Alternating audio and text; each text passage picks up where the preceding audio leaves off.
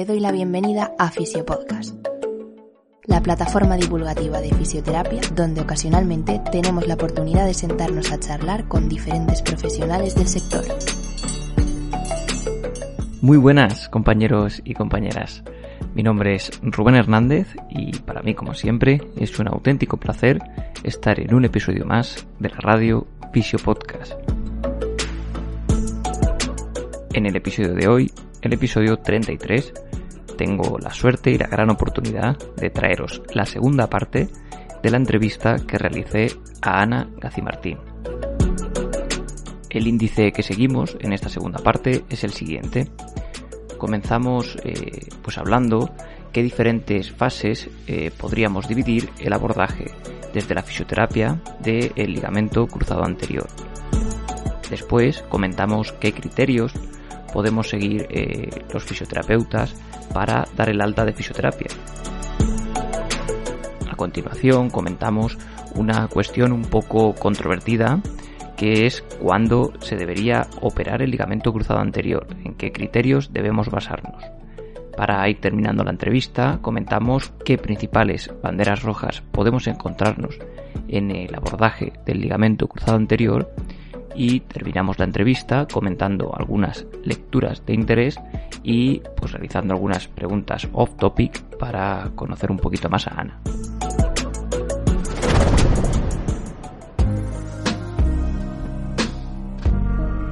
Vamos con el sorteo que realizamos la semana pasada en nuestro Instagram arroba fisiopodcast y la ganadora de dicho sorteo es Tanias22, Tanias con dos S. Nada, Tania, nos pondremos en contacto contigo para, para pasarte el acceso al curso y que lo disfrutes y que aprendas mucho, que estamos seguros de que lo harás. Muchas gracias a, a Fisiofocus por la posibilidad de realizar el sorteo y también por ser nuestro patrocinador. Eh, y en definitiva hacer que este proyecto sea sostenible y además gratuito para vosotros. Recuerda, Fisiofocus, empresa de formación especializada en fisioterapia. Para más información puedes buscarlos en redes sociales o en su página web. Vamos con el episodio, espero que lo disfrutéis tanto como nosotros hicimos grabándolo y especialmente, ya sabéis, que saquéis algo en claro de cara a mejorar vuestra práctica clínica. Esto es Fisio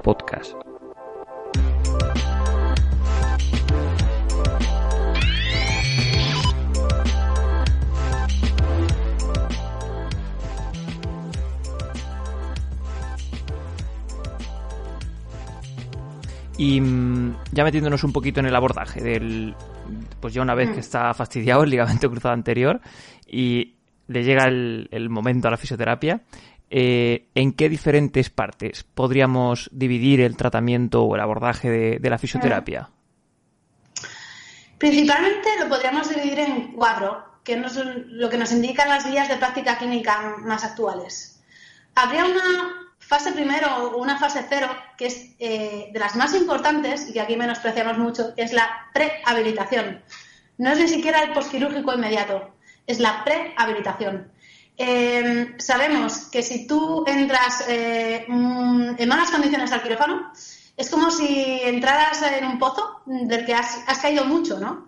Y muchas veces algunos, incluso médicos, piensan, oficios, no, da igual lo que caigas en el pozo, luego ya saldremos de él. Hay veces que como caigas muy al fondo en el pozo, cuesta muchísimo salir y ojalá que tengas tiempo, ¿eh? ese tiempo que luego decimos que no tenemos, para hacer todo el trabajo durante todo lo que te va a llevar a recuperarte. Entonces, eh, la prehabilitación, que el paciente entre con unos grados mínimos de movilidad, unos grados mínimos de fuerza, súper importante, un predictor eh, crítico para la evolución después de la cirugía. y sobre todo con el derrame controlado, eh, eso, es, eso es importantísimo. ¿Cuál es la realidad aquí? Bueno, como te vas a operar, no vayas al fisio. Cuando tendría que ser, no, como te vas a operar, al fisio. Claro. Y cuando estés apto, entonces entramos al quirófano. Algunas veces sí que se trabaja así, eh, pero no, no es la realidad. O sea, tanto, tanto nuestra realidad como fisios a veces es la opinión que tenemos, como nuestros compañeros los médicos, como muchos menos los propios pacientes. Y es una fase, eh, insisto, muy importante.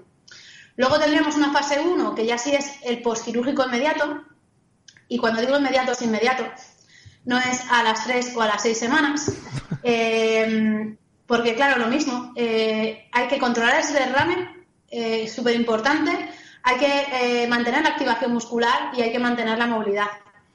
A mí me, me llamaba mucho en Estados Unidos la atención que los pacientes estaban al día siguiente o a los dos días de la operación con Luis Fernando. Aquí es como te ponemos una artesis seis semanas para que el fisio no, no estropee el trabajo. ¿no? Eh, yo rompo una lanza a favor de los médicos porque creo que a veces nosotros no hacemos las cosas bien y que alguna vez habremos hecho cosas que han, estropeado las cirugías, ¿no? Eh, también digo a favor nuestro que creo que es una consecuencia de que a día de hoy no tengamos especialidades oficiales, ¿no? Tú sales del grado con tres clases sobre cruzado, con suerte, y apáñatelas, ¿no?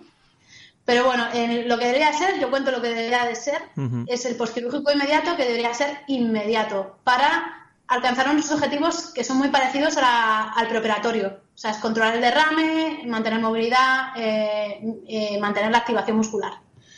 Luego vendría una fase 2, que ya es una etapa con el derrame controlado, un paciente que ya camina, en el que ya iríamos a construir masa muscular introduciríamos un, un primer eh, trabajo neuromuscular sencillo eh, y, continuaríamos el trabajo de la movilidad hasta que en esa fase ya fuera completo. Y luego tendríamos una tercera fase en la que ya hacemos eh, el trabajo más exigente, ¿no? Las desaceleraciones de fuerza, las pliometrías, la explosividad, ¿no? las cosas que son más reales. Y todas estas fases deben de seguir dos protocolos o dos criterios. Uno que es lo que llamábamos el, el time basic, es, decir, los tempos biológicos en los que la plastia eh, tiene que cicatrizar y el otro sería goal basic. Es decir, no vamos a empezar a hacer una pliometría si no tienes fuerza en el cuádriceps, ¿no? Ambos tienen que ir unidos. No me vale de nada que yo ya tenga el cuádriceps muy fuerte y pueda hacer pliometría, pero estoy en la semana 10 y, me, y, puedo arriesgar la plastia, ni me vale de nada decir, estoy en la semana 16, ya debería estar haciendo pliometría, pero, pero es que no tengo cuádriceps. Entonces, tiempo y función los dos deben ir unidos en esas cuatro fases. Y centrándonos un poquito en el final, eh, ¿en qué momento le decimos al paciente, chao, chao, hasta luego, ya estás bien, estás perfecto y lo corroboro según mis pruebas o... A volar. Sí. Eh, bueno, realmente eh, un paciente que se ha, tenido una rotura del ligamento cruzado anterior es un paciente que siempre va a tener una disfunción neurofisiológica.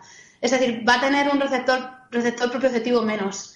Entonces es un paciente que no quiere decir que va a tener que hacer ejercicio de por vida, pero que hay ciertos lujos que no se va a poder eh, dar. Eh, no hacer nada en todo el verano y empezar en septiembre la pretemporada a, fuego, ¿no? O sea, tiene menos margen de error. Entonces, siempre yo creo que es un paciente que debería estar muy en contacto con, un fisioterapeuta.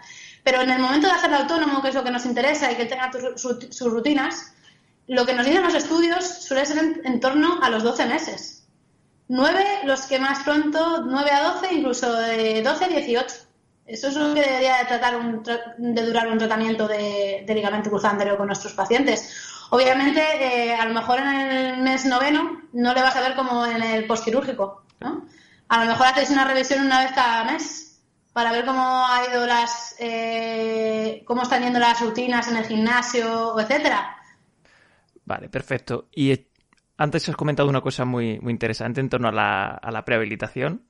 Yo creo que estoy totalmente de acuerdo, ahorraría mucho dinero, además, a las empresas, el día que se den cuenta, a lo mejor lo meten. Em, y vamos a hablar un poquito de la operación, eh, porque eso me lo comentabas antes. Em, ¿Cuándo operamos? Porque sí que es cierto que esto va por moda, ¿no? Como muchas cosas en fisioterapia. O, o se opera siempre o no se opera. Entonces, ¿tú qué piensas en torno a esto? Esta es la gran pregunta eh, ahora mismo, la, vaca sagrada eh, que, está, que está intentando contestar la investigación o la gran incógnita que hay en el mundo del ligamento cruzado anterior eh, a nivel mundial hoy. y a mí me ha llevado tiempo formarme una opinión, he tenido que preguntar a mucha gente y leer mucho. Eh, hace unos años eh, siempre era quirúrgico, ¿no? O sea, me rompo un ligamento, me lo reconstruyen, ¿no? Eh, y luego se empezó a ver la posibilidad de que hay ciertos pacientes que por sus características, tanto su lesión como sus características antropométricas psicosociales, pueden eh, ser gestionados con éxito sin cirugía, ¿no? Pero claro, aquí, ¿a qué nos vamos? Eh, los fisios a veces somos muy extremistas, ¿eh? Hmm. ¿eh? no, esto hay que operarlo siempre. No, no te operes, esto, esto tú y yo, unos ejercicios y esto no hace falta operarlo. Y realmente, ojo con lo que decimos y los consejos que damos porque hay que tener una opinión muy formada. Quirúrgicos, ¿vale? O sea, lo que se hace para saber si un paciente es quirúrgico o no.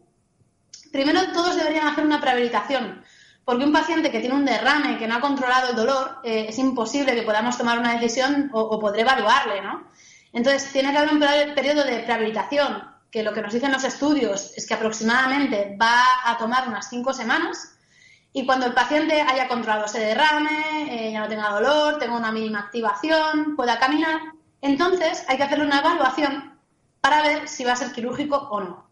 ¿Esa evaluación en qué consiste? Eh, hay una propuesta de un autor que se llama Toma, pero que no deja de ser una propuesta, ojo, ¿eh? luego nosotros podemos en nuestra práctica decidir, pero que lo más relevante, o sea, él hace un par de cuestionarios, utiliza un par de cuestionarios, pero eh, utiliza unos criterios como el número de episodios de fallo de rodilla. Si tienes un solo episodio de fallo, eso va a ser quirúrgico, porque quiere decir que el grado de estabilidad pasiva está muy comprometido. Eh, otro criterio es un test de salto, hay pacientes que no se deben ni hacerlo. Eso va a ser quirúrgico. Eh, y yo a esos cuatro, los dos cuestionarios, el test de salto eh, y los episodios del Greenway, yo añadiría también la información de los test ortopédicos.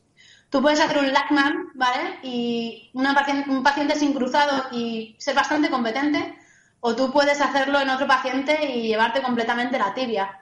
El grado, una resonancia no te informa del grado de competencia funcional de los ligamentos y más cuando son, por ejemplo, roturas parciales, etcétera. Entonces, eh, tenemos que evaluar esa estabilidad pasiva junto con la, sensación, esa estabilidad pasiva, también la sensación subjetiva del paciente con el número de fallos de rodilla. Y, si vemos que es, alta, eso va a ser quirúrgico. Si vemos que no es muy alta, quizá con un reentrenamiento a nivel muscular y, que, siga, y que siga el proceso de cicatrización de la rodilla, porque no solo se ha roto el cruzado, probablemente se habrán distendido otras estructuras como la cápsula, ligamentos laterales, pues podemos darle otras semanas de evolución para ver si con, lo que siga cicatrizando y lo que mejoramos de estabilización activa se puede compensar ese poquito de pasiva que se ha, que se ha perdido. También esos son factores intrínsecos. Luego entran los extrínsecos como los factores psicosociales, es decir, eh, ¿es un paciente que luego se va a comprometer si se opera a hacer el tratamiento? Porque si no, mira, mejor que se quede como está, vamos a intentar llevarle conservadoramente, enseñarle unos ejercicios, ¿vale? Em, eh, eh, tiene que ver luego también mucho con eso. ¿Cuál es el grado de actividad de esa persona? Es que juega fútbol americano.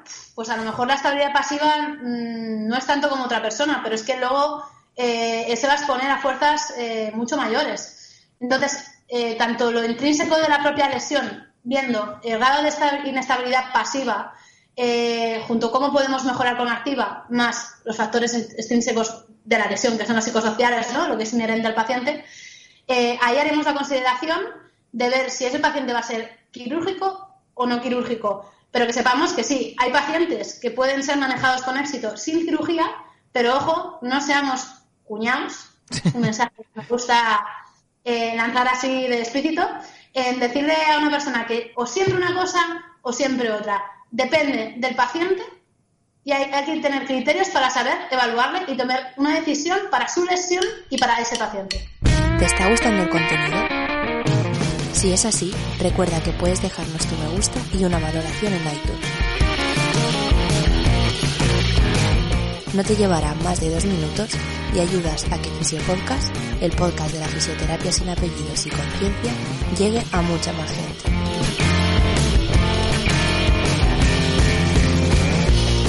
No te entretengo más. Volvemos con el episodio.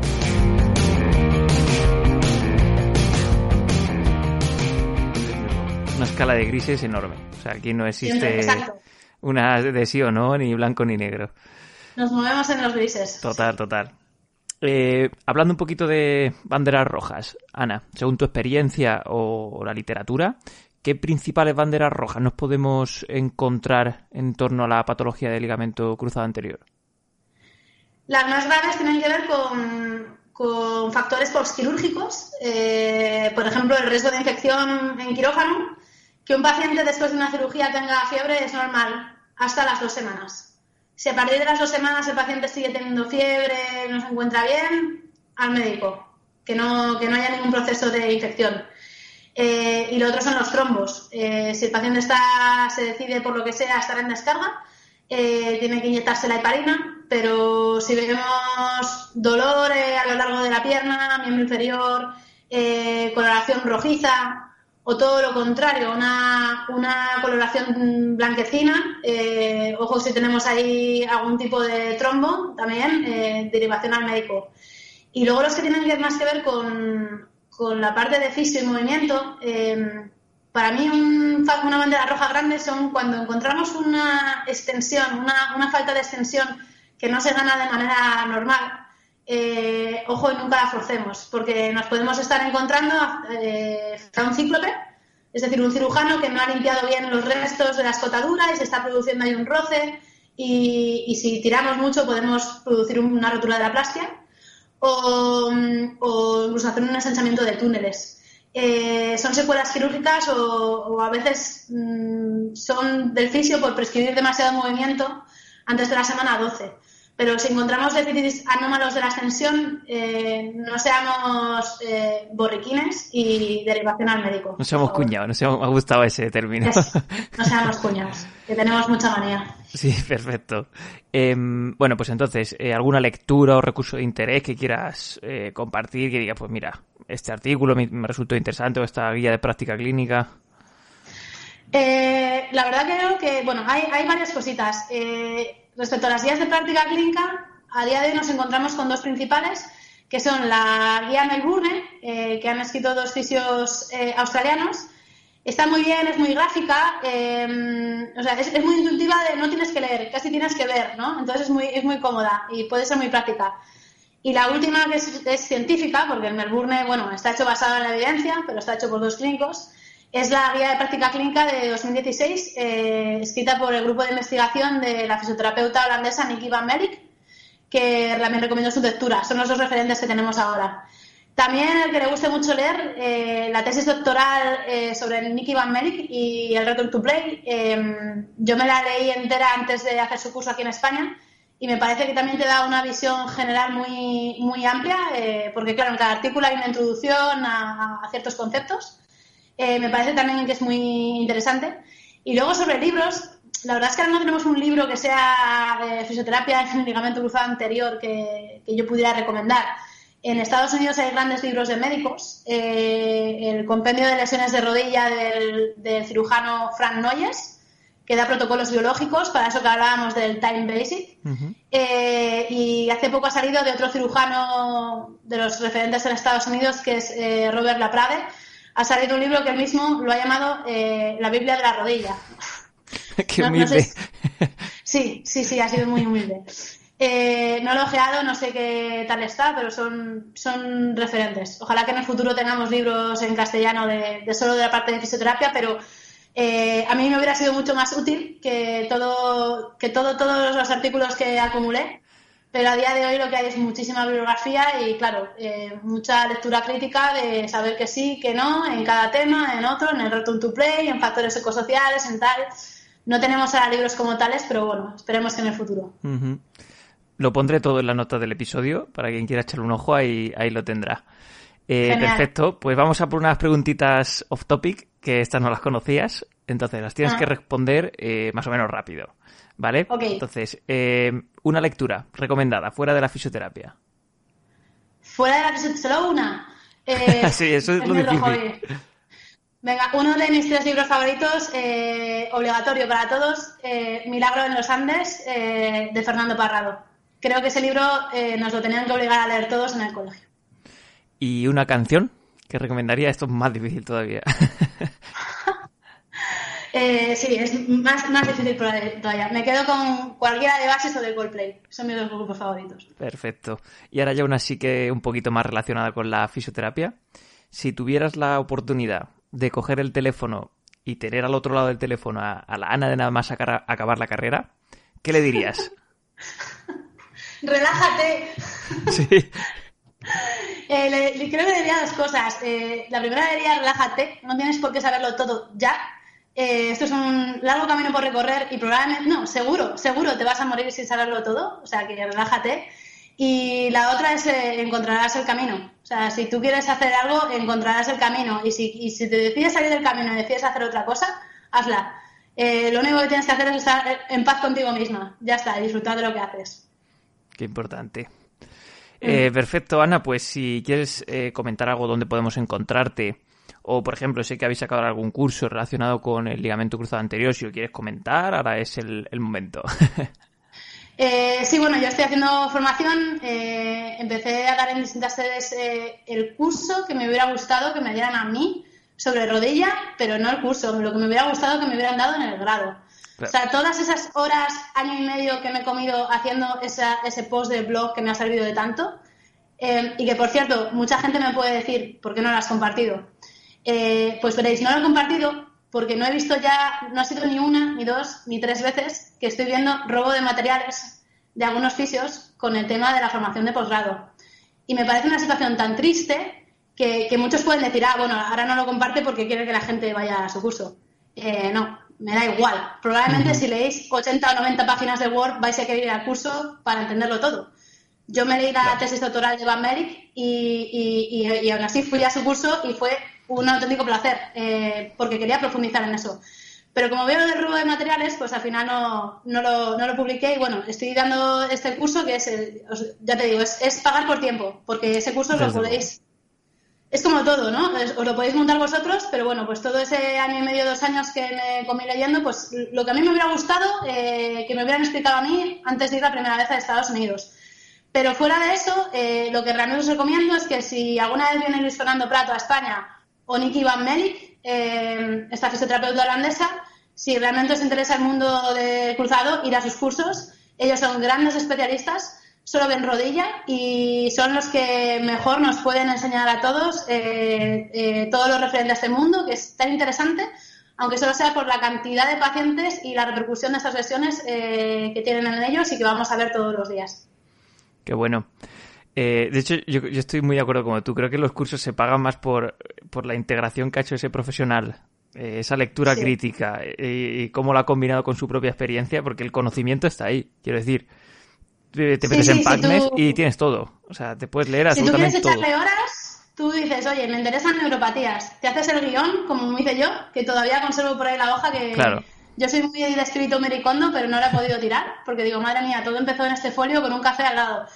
Eh, eh, yo podía hacerme un guion de neuropatías y ponerme a investigar, pero no tenemos, no disponemos ese tiempo. Muchas veces en los cursos pagamos por el tiempo, ¿no? Más algo de la experiencia de ese profesional, ¿no? Eh, estoy totalmente de acuerdo. Yo invertí mi tiempo, pues nada, si se lo puedo facilitar a otros, pues eh, genial. Y si logramos ser una comunidad de fisioterapeutas especializados oficiosamente, hasta que tengamos especialidades oficiales en lesiones traumáticas de rodilla, para mí eso es, sería lo mejor. Porque cuantos más entendamos de esto y formemos una comunidad, mejor nos lo vamos a pasar. El proyecto que tengo ahora también entre manos, eh, con esto del confinamiento, estoy haciendo algo que siempre quise, que es un portal eh, sobre lesiones de rodilla, eh, en el que espero tener disponibles muchos recursos web de las cosas que hablo en los cursos, los protocolos, los cuestionarios. Estoy trabajando todo un poco en eso y a ver si puede ser un punto de encuentro pues para todos estos pisos que les interese el tema. Ojalá seamos muchos. Estaremos atentos a ver qué va saliendo. Bueno, Ana, pues muchas gracias por tu tiempo, tu predisposición a grabar y, nada, mucho ánimo con la situación y, muchos éxitos. Muchas gracias a ti, Rubén. Muchas gracias a todos por escuchar este podcast. Aunque lo escuchéis ahora en el confinamiento, el tiempo es oro. O sea, no, no, no es excusa de decir, no tenemos nada mejor que hacer, Ana, ¿no? Yo os doy las gracias de verdad que hayáis invertido este tiempo y bueno, estoy en redes. Si puedo ayudar a alguien con algo, no dudéis. Y mucho ánimo a todos los compañeros que, aunque el Estado no nos lo ha reconocido, han sido responsables cívicos y ciudadanos en, cerrar sus centros, pese a cómo lo van a estar pasando. Eh, para mí un orgullo de compañeros y todo mi apoyo desde aquí. Así que muchas gracias eh, de nuevo Rubén y muchas gracias a todos. Un abrazo Ana.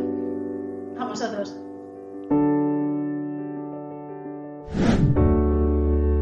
Antes de cerrar esta primera temporada que irá acompañada de un pequeño parón de un mes, mes y poco, aunque sí dejaremos algunas publicaciones preparadas para seguir activos en, redes sociales, quería aprovechar este pequeñito espacio para daros las gracias por dar forma a todo el proyecto. Cada escucha, cada me gusta, cada vez que compartís o cada vez que me escribís vuestra opinión y vuestro feedback del podcast, todo suma y como siempre digo, sois pura gasolina. Así que nada, espero que paséis un buen verano, que seáis felices y que podáis eh, aprovechar este parón también para escuchar los episodios atrasados que tengáis. Eso sí, dejando tiempo también para el descanso y otras prioridades, que, no todo es fisioterapia.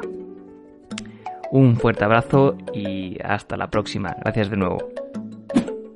Hasta aquí el podcast de hoy. Si te ha gustado el contenido y crees que puede servirle a más gente, se agradece que lo compartas. Te recuerdo que para estar al tanto de futuros episodios, puedes seguirnos en redes sociales y suscribirte a nuestra lista de correos en www.rubenhfisio.es. Gracias por tu tiempo y nos vemos en el próximo.